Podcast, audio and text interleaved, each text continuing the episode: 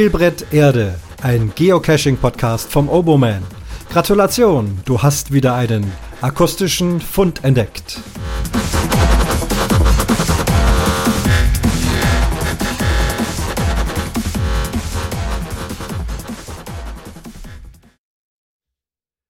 Und das ist der Fund Nummer 82 von Spielbrett Erde. Grüße euch aus Berlin. Ich war auf einem Event, auf einem Hauptstadt-Event. Der Name deutet auch direkt auf die Stadt hin, das ist die Berolina. Und die Berolina ist ein regelmäßiges Event, was einmal im Monat stattfindet. Der Mika hatte mir das mitgeteilt. Mika kennt er ja, ähm, Open Caching Papst und ja, sehr intensiver Geocacher, hatte ja schon berichtet. Wir waren zusammen unterwegs. Und jetzt diesmal zu dieser Berolina konnte ich auch hingehen. Es war ein Montagabend. Ich bin aber nicht am Montag angereist, denn das ist dieser Streiktag gewesen, der 27. Ich bin stattdessen äh, am Sonntag angereist mit dem Auto. Weitere Berichte dazu gibt es wieder im Umwomukum Podcast. Hier möchte ich mal jetzt nur über die Cacherei sprechen. Ja, also Event Berolina und glücklicherweise auch noch ganz in meiner Nähe. Ich konnte also da mit meinem E-Scooter hinfahren. Das war also ja, knapp zwei Kilometer. Geplant bei einem asiatischen Restaurant mit mongolischem Grill, Buffet und so weiter und so fort. Das ist was, was ich sowieso gern mag. Und dann dachte ich, ja, auf jeden Fall hingehen, gut essen, wie üblich mit den Leuten ein bisschen reden, mal sehen, wie es so ist. Ich kam da an, so ein paar Minuten vor der Startzeit und als ich reinkam, waren schon unheimlich viele Leute da und saßen da und waren schon fleißig am Essen. Also viele sind da wohl schon um sechs gekommen. Hätte ich auch tun können, aber ja, ich bin ja ein pünktlicher Mensch. Ich war so kurz vor halb sieben da. Das war nämlich die Startzeit des Events. Hab dann äh, am Rande eines Tisches noch einen Platz bekommen und zufälligerweise kam zeitgleich mit mir eben auch Mika rein und wir hatten uns gleich äh, erstmal nicht so erkannt. Es war gerade ein Schneesturm. Wir hatten die Kappen im Gesicht und waren nass und kalt. Aber haben uns dann gefreut, dass wir uns da wieder gesehen haben und waren dann auch gegenüber gesessen, so dass man das, also für mich war es ganz schön, dass ich wenigstens einen kenne ein bisschen ein Nachteil, aber das gibt es ja oft bei Events in Restaurants, dass man nicht mit allen Leuten in Kontakt kommt, insbesondere nicht, wenn es so viele sind. Ich habe was gehört von 35 Teilnehmern. Das könnten aber auch im Laufe des Abends noch mehr geworden sein, denn es sind manche sehr spät gekommen, manche erst um sieben, manche erst um acht. Ich bin da kurz vor acht schon wieder abgerückt. Mein Sitzfleisch ist dann immer zu Ende. Ich kann äh, solche Sachen nicht so lange aussitzen. Und als ich ging, äh, waren das immer noch neue Kescher, die dann noch dazugekommen sind. Und ein weiterer Nachteil in diesem Restaurant war eben, dass wir eine ewig lange Tafel hatten. Das heißt, die Leute waren wirklich weit weg. Ich bin da zwar einmal auf und ab und habe dann mal irgendwie so Hallo in die Runde äh, gemacht, aber ja, mich kennt ja da auch keiner. Aber in der Ecke, wo ich dann gesessen bin, da haben wir uns also schon sehr gut unterhalten. Und ja, interessant. Also, obwohl ich ja in München das Cashen gelernt habe, also in der Großstadt und nach wie vor immer wieder gerne in der Großstadt äh, cache, so auch hier in Berlin und in Potsdam.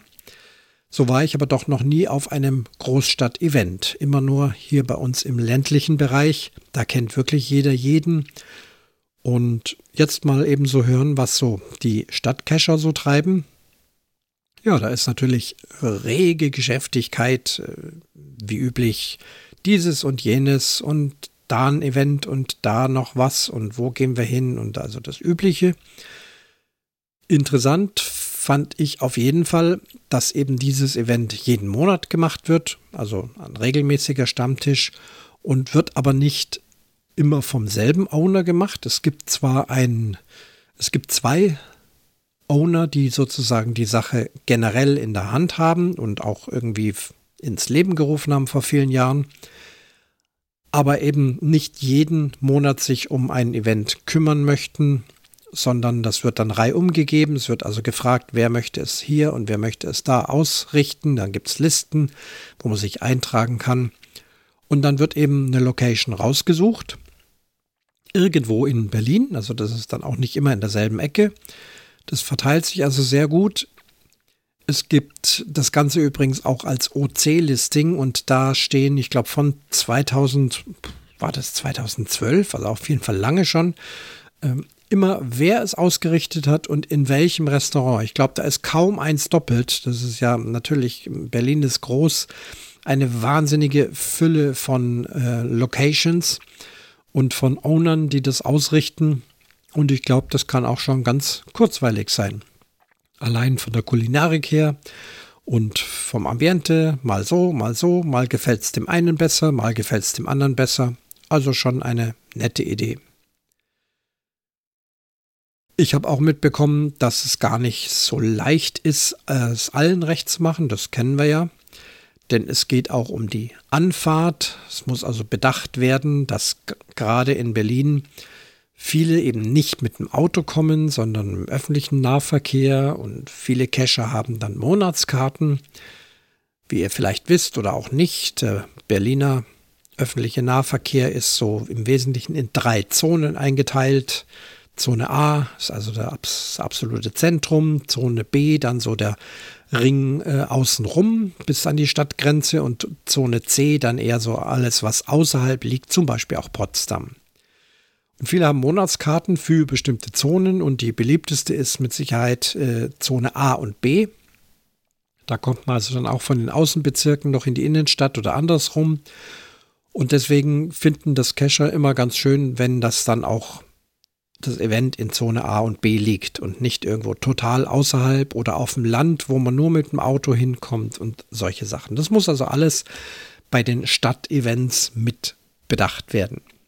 Und da wurde also auch fleißig darüber diskutiert. Dann war auch interessant, mal schauen, ob ich das noch zusammenkriege. Ich glaube, in diesem asiatischen Restaurant wurde das nicht angewandt, aber die meisten Teilnehmer das sind also diejenigen, die sehr regelmäßig auf diese Berolina gehen. Die haben ein Namensschild. Sieht aus wie aus einem 3D-Drucker gemacht, also richtig so mit Relief und richtig schick.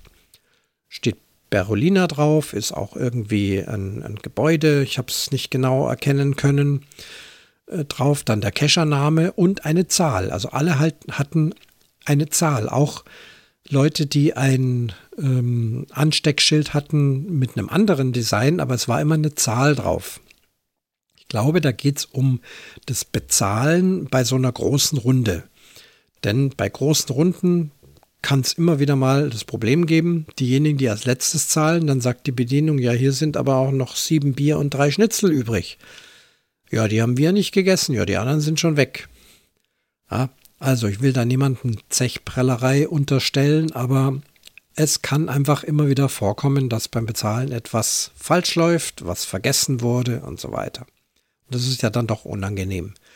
Und da wurde dann mal eben das mit diesen äh, Nummern äh, aufge ist das aufgekommen und je nachdem werden dann die Bedienungen, können sich dann die Nummern aufschreiben, also welcher Gast Nummer so und so eben was gehabt hat, damit sie genau das mit dem Gast auch abrechnen können. Ob das wirklich alle Restaurants dann auch so verwenden, weiß ich nicht. Die haben ja auch oft moderne Computersysteme. In diesem Fall war es so, ich hatte das gesehen, ich bin zur Bedienung hingegangen, als ich zahlen wollte. Und sie zückte dann eben ihr Diensthandy, ihr Bestellhandy, mit dem sie alles bestellt und fragte mich, wo ich gesessen bin. Und da hat die also wirklich praktisch für jeden äh, Platz oder zumindest für jeden kleinen Vierer-Tisch oder wie auch immer äh, genau da eingetippt, was da war. Und dort hat sie dann er das gefunden, was ich hatte. War ja nicht schwierig. Buffet, ne? Pauschalpreis und ein Getränk dazu. Und dann konnte ich das also da prima bezahlen. Und ich denke, da bin ich auch nichts schuldig geblieben. Auch ohne aufgedruckte Nummer nicht. Aber man macht sich Gedanken und Hört sich interessant an. Eventuell kann man es in unserem Bereich auch mal verwenden, wenn es um eine große Anzahl von Gästen betrifft. Was war noch interessant? Ja, jemand sagte, ja, das nächste Mal ist dann ähm, wieder an einem Montag und sagte ein umliegen, umsitzender oder neben mir sitzender Kescher, ja, das ist ja prima da an dem Montag. Da werde ich dann wahrscheinlich äh, Event-Hopping machen, also von einem Event zum anderen gehen. Also Event-Hopping kenne ich von Dönerstag, wenn in unserem Bereich ähm, das eine Event, der eine Dönerstag schon um 17 Uhr beginnt und der andere beginnt erst um 19.30 Uhr und man muss nur eine Viertelstunde, 20 Minuten fahren. Dann habe ich es auch mal gemacht, dass ich zuerst auf dem einen Event war und dann auf dem anderen. Ich hätte noch zu einem dritten fahren können, das war mir aber dann schon zu viel. Aber nee, an diesem am Montag äh, Event-Hopping, sage ich, ist da irgendwas Besonderes? Ist da Feiertag oder an einem Montag? Wieso ist da noch ein anderes Event? Und sagte da, ja, Mai. Also er sagte, glaube ich, nicht ja, Mai, sondern die sagen das halt auf Berlinerisch. Ne? Ähm, in Berlin sind jeden Tag mehrfach Events. Also eine Schwemme von Events. Und wann auch immer, du kannst immer auf Events gehen.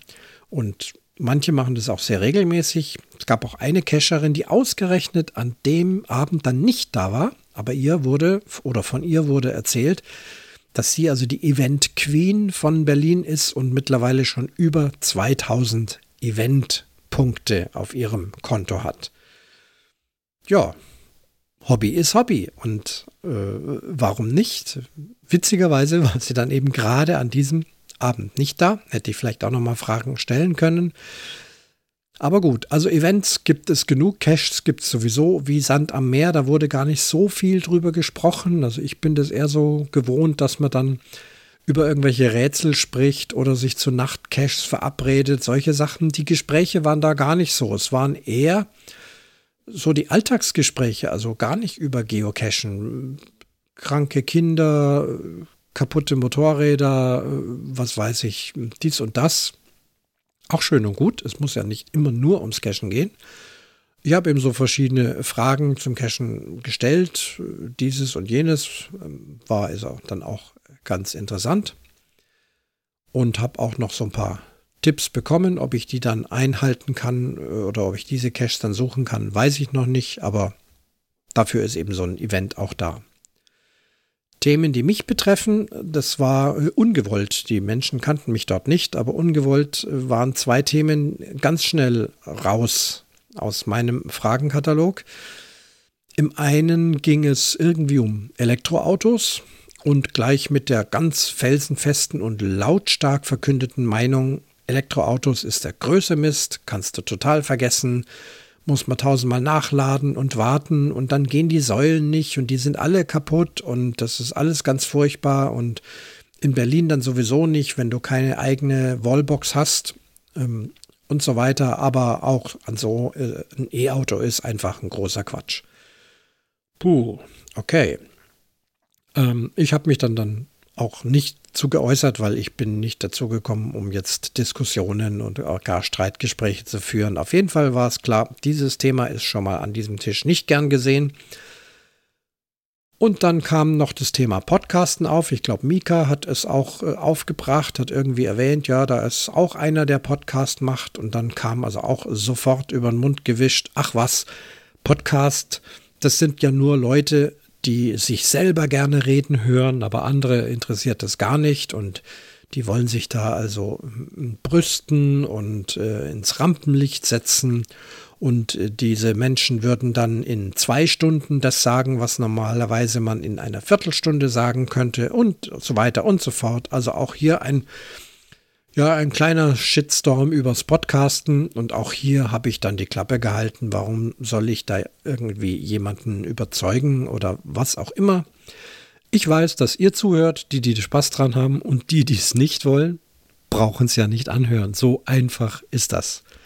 Und ob ich mich jetzt gerne selber reden höre, also ich höre mir gelegentlich meine Podcasts an, manchmal sogar ganz, äh, manchmal stichpunktenartig, so beim Schneiden dass ich jetzt da aber da sitze und sage, oh, kann der toll reden, kann ich toll reden und so. Äh, so geht es mir eigentlich nicht. Ich kenne andere Podcaster, die auch sagen, ich kann mir das gar nicht anhören, weil ja bekanntermaßen sich die Stimme am Kopfhörer dann die eigene Stimme anders anhört, als man das live so wahrnimmt. kam kürzlich auch in so einer Quizshow, das ist das sogenannte über die Knochen hören. Wenn ich also live spreche, höre ich äh, die Töne nicht nur über meine Ohren, sondern auch über meine Schädelknochen. Höre ich das Aufgenommene aber dann über einen Kopfhörer, dann höre ich es nur noch über die Ohren und nicht über die Knochen. Und deswegen hört sich die Sprache einfach anders an. Man ist dann verschämt und äh, ja, bescheiden und sagt, ah, das ist komisch, diese Stimme, also das gefällt mir gar nicht. Aber für andere Menschen ist es ja kein Problem. Andere Menschen, die mich live reden hören, für die hört sich das genauso an wie hier am Mikrofon. Und mit dem Wissen habe ich da auch kein Problem damit. Ja, das Essen war sehr gut. Asiatisch. Ich habe mir viel beim mongolischen Grill äh, braten lassen. Hier schöne kleine Portionen. Ganz wichtig, dass man sich da den Teller nicht so voll häuft. Also ich bin da ein Fan davon. Wirklich mini kleine Portionen. Nur ein Zwiebelring und drei Pilze und ein winziges kleines Stückchen Fleisch von da. Ähm, Reis und Nudeln, also Kohlenhydrate, lasse ich da weg, weil das stopft einen nur voll und versuche einfach da die kulinarischen äh, Angebote möglichst auszukosten, ohne mich total bis zum Anschlag voll zu futtern. Das ist da auch gelungen, war sehr, sehr lecker, hat geschmeckt. Dann, wie gesagt, bezahlt, mich verabschiedet und dann wieder gegangen. Ob ich nochmal zu einer Berolina gehen kann, weiß ich noch nicht. Ich meine, es wurde erwähnt, dass die nächste an einem Samstag stattfindet und da bin ich ja bekanntermaßen ohnehin zu Hause. Aber ich fand's gut und interessant und einfach mal eine tolle Abwechslung und leckeres Essen. So viel also der Bericht äh, hiervon. Und dann verabschiede ich mich. Das war also der Fund Nummer 82 von Spielbrett Erde.